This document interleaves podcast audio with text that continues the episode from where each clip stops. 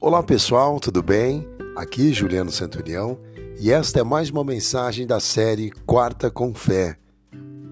Ninguém pleiteia a sua causa com justiça. Ninguém faz defesa com integridade. Apoiam-se em argumentos vazios e falam mentiras. Concebem maldade e geram iniquidade. Isaías 59, verso 4. Pseudo-integridade. O homem sem Deus está fadado ao fracasso, desde Adão. O homem quer ser o seu próprio Deus. A antiga serpente usou esse desejo quando disse para Eva: O dia em que vocês comerem do fruto que o Senhor proibiu, seus olhos se abrirão e vocês serão como Deus. A partir da queda, tornou-se impossível que os seres humanos fossem de fato justos e íntegros. Pessoas imperfeitas não podem gerar nada perfeito. A justiça e a integridade humanas, sem o governo de Deus, sempre serão falhas. Sem as medidas e as características de Cristo, a integridade deste mundo é manca e não tem equilíbrio.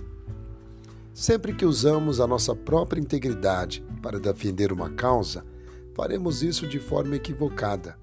Um dia, os mestres da lei e os fariseus levaram uma mulher pega em adultério perante Jesus e disseram: A lei ordena que esta mulher seja apedrejada.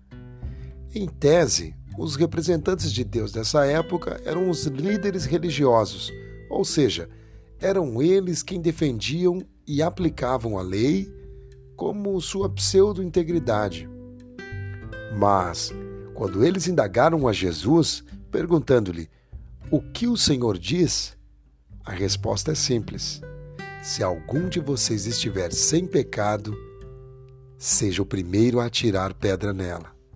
Jesus estava dizendo: olhe em primeiro lugar para os seus pecados e depois para os pecados dela.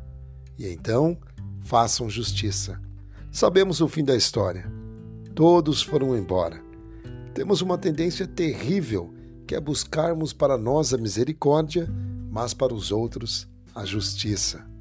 Comece o seu dia jogando fora todas as suas pedras de acusação e receba a integridade perfeita e a graça plena de Jesus.